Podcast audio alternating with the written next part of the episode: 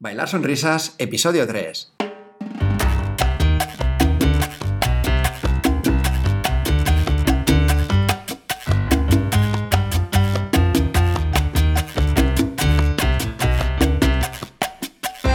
Muy buenas a todo el mundo y bienvenidos a Bailar Sonrisas, el podcast en el que debatimos sobre temas que pasan por la cabeza de la gente, como nosotros, que le encanta salir a bailar, y juntos compartimos uno de los momentos más agradables que tenemos durante la semana.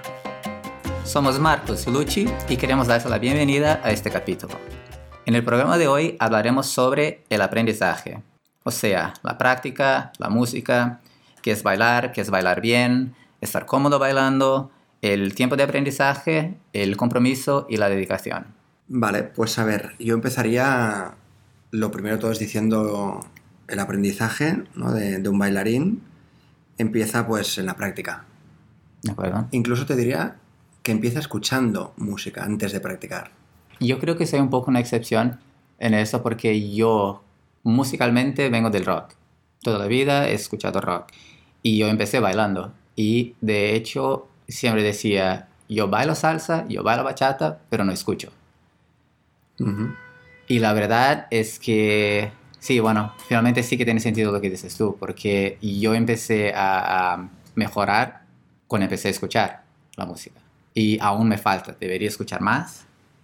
Pero sí, cuando escuchas la música conoces mejor, sabes, tienes la parte de musicalidad y empiezas a, a disfrutar más y cuando bailas sabes que ahora viene alguna parte de la música y aprovechas para usarla en baile y no estás haciendo solo pasos, estás como- bailando.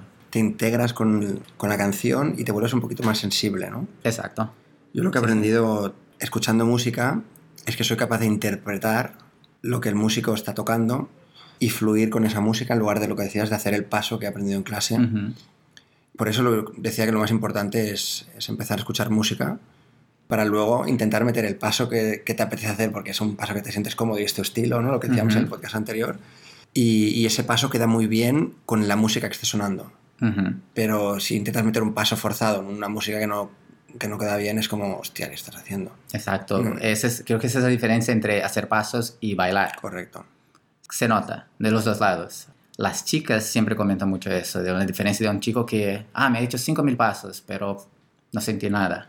O un chico que me hizo el básico y tres giros tranquilos, toda la música, pero iba con la música y, y sentía la música.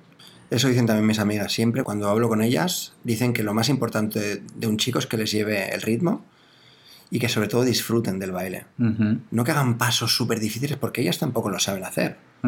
Y les generas como una especie de, de sensación incómoda, como si fueran ellas las que no saben hacer el paso. Exacto. Entonces a veces es mucho más fácil dejarse llevar por la música, hacer un básico, lo que comentabas, y fluir con la chica, conectar con la chica, porque cada chica también te tiene que transmitir un poquito.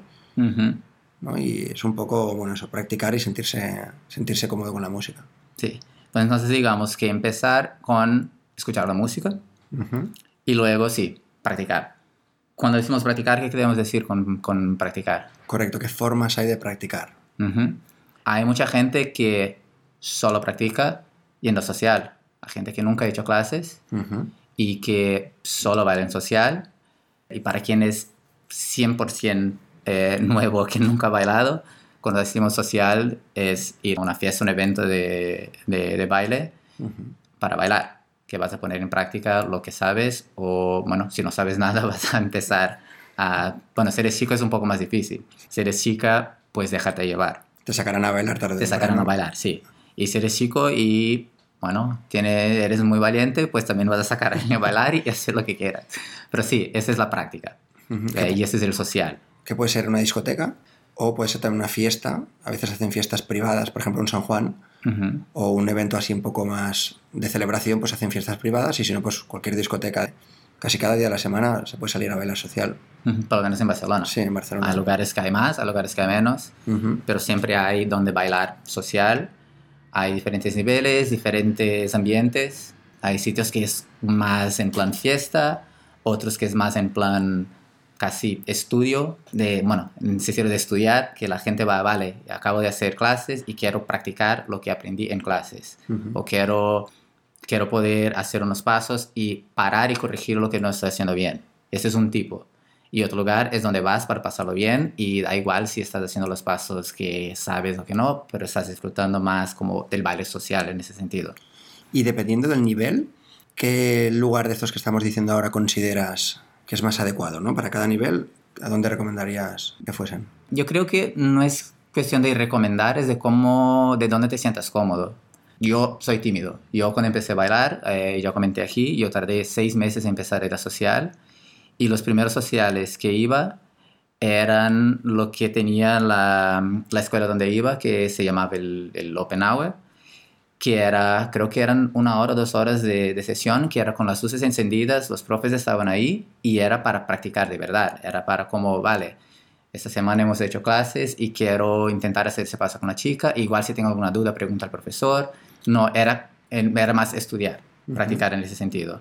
Y luego, después de esas dos horas, sí, era un poco más en plan discoteca, con DJ y la música, y ahí sí, como no ibas a parar en la mitad de un paso y decir, no, aquí era la derecha, o cómo era aquí, no, ahí sí ya estabas bailando social, bailando con la música. Entonces son dos tipos de práctica diferentes.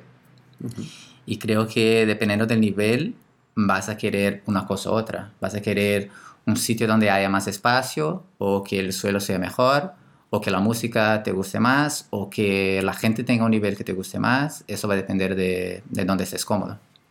Cada uno tiene lo suyo. Que las canciones sean más largas o más cortas. Porque a mí me está pasando ahora que estoy haciendo un poco el cambio, ¿no? Yo siempre he estado bailando en escuelas de, de salsa, que es lo que decías, ¿no? Que cuando acaba la clase, pues te dejan la sala pues, para practicar un poquito y tal. Y me he dado cuenta de que ahí las canciones son más largas. Es cierto que, que hay mucho más espacio y que el nivel suele ser un poquito más bajo, pero ahora que estoy yendo a discotecas, me doy cuenta que las canciones son muy cortas. Entonces me quedo todo el rato con ganas de volver a bailar con esa chica porque no suelo repetir con una chica en la misma noche, no sé que sea una amiga mía. Y entonces siento un poquito eso, ¿no? Que también el tiempo de la canción pues influencia mucho en, en dónde salir a bailar. Porque a veces cuando me apetece salir a bailar relajado, pues prefiero una escuela que, que abra las puertas por la noche en lugar de ir a una discoteca que, que es demasiado mm, yo diría que la discoteca en ese sentido está más intentando promover la rotación, es un social. Entonces, si las canciones son más cortas, la tendencia es que vas a bailar una canción y luego vas a cambiar de, bueno, vas a sacar a otro chico, o tal vez la chica va a sacar, bueno, vas a bailar con gente diferente toda la noche, repetir con quien te guste. Y si es algo más largo, vas a elegir mejor porque sabes que vas a empezar a bailar con esa persona y si es una canción larga vas a estar un, rato con esa persona. Entonces creo que es un poco la diferencia. Entonces depende un poco de lo que estés buscando en este periodo, en esta fase o en esta noche, ese día. Hay que escucharse un poquito, ¿no? Yo, por ejemplo, me estoy dando cuenta de que si ahora quiero salir a bailar y las canciones son largas, seguro que me fijaré. Antes no me da cuenta que lo hacía, pero es cierto de que inconscientemente lo hago. Entonces, a una persona que empieza a bailar ahora, ¿no? se le podría decir que mm, que se escuchara a sí mismo y, que viera lo que quiere hacer, ¿no? Si quiere bailar con muchas chicas y practicar con muchos estilos diferentes, o quiere empezar pues con su profesora o con su amiga o con una conocida que sabe cómo baila y así poder practicar sus pasos, ¿no? Y poder perfeccionar un poquito su estilo y... Y en cuestión de, de, tiempo, ¿en cuánto tiempo se puede empezar? Si alguien acaba de empezar a bailar ahora, ¿en cuánto tiempo puede empezar a, digamos, disfrutar del baile? Hombre, yo creo que puede empezar desde el minuto uno. O sea, solo que sepas el paso básico, que lo aprendes en cinco minutos, desde casa, mirando cualquier vídeo por internet, puedes aprender a bailar. Y el tiempo es relativo a las horas que le dediques. Cuantas más horas le dediques a la práctica, en menos tiempo vas a aprender a bailar lo que se entiende por bailar, haciendo que la chica se sienta cómoda. Porque es lo que decíamos al principio del, del, podcast, que no necesitas hacer muchos pasos, lo que necesitas es disfrutar de la canción. Sí, se necesitan varias horas, no escuchando música, mucha dedicación, pero, pero yo creo que, mm, que con el paso básico ya puedes empezar a bailar y a disfrutar del baile. Absoluto, sí, sí. es bueno, es básico, pero es bailar. Ya estás conectando con la, con la otra persona, ya estás en un ambiente social y ya estás practicando. Desconectas la mente. En el momento que desconectas la mente es cuando ya empiezas a... Sí, todo, todo, lo que hemos dicho eh, antes de que, que nos aporta. en el baile es eso, la desconexión, es ejercicio y eso. Y la conexión, bueno, desconexión del mundo, conexión con la otra persona. Y no tienes que saber 5.000 pasos para eso. Entonces sí, em, yo diría de cuánto tarda va a depender mucho de, de, cuánto tiempo practicas, tanto en el aprendizaje, de buscar un vídeo, de hacer clases o lo que sea, y de salir también y estar hablando con otras personas. Porque uno sin el otro creo que cambia mucho el, la dinámica del aprendizaje. Si solo estás aprendiendo y no estás practicando, vas a aprender, pero en un ritmo. Si solo estás practicando y no estás aprendiendo en, el plan, en plan estudiando, tienes otro ritmo y otro tipo de aprendizaje. Uno es más técnico, otro es más, digamos, espontáneo, pero los dos son importantes. Uno sin el otro, uno complementa al otro. Entonces tenemos que se tiene que escuchar música para entender un poquito la musicalidad y cómo te sientes con cada música, ¿no? cómo se quiere expresar tu cuerpo. Y segundo, practicar. Que ya sea en tu casa con amigos, sea ver vídeos por internet o lo que recomendamos totalmente, que es que salgan a, a una discoteca o a un social para poner en práctica todo lo que han aprendido. Y hay otro lugar para practicar, que es cualquier lugar. Eso también depende, depende un poco del nivel, pero estás en casa cocinando, bailando, pon tu musiquita y baila. Vas por la calle escuchando música. Igual no estarás bailando a full, pero puedes bailar un poco, puedes darlos como... Yo a veces me pasa eso, yo camino en el ritmo si ya tienes un nivel que ya estás aprendiendo a hacer giros y no sé qué, mis profesores siempre han dicho, chicos, chicas, para practicar giros, estás en el ascensor, giro, porque ahí no tienes mucho espacio para, para desplazarte mal y no sé qué, tienes que estar bien equilibrados y eso, ascensor, caminando en un, pasillo, probar giros, por ejemplo, sin intentar romper los cuadros y las cosas que estén.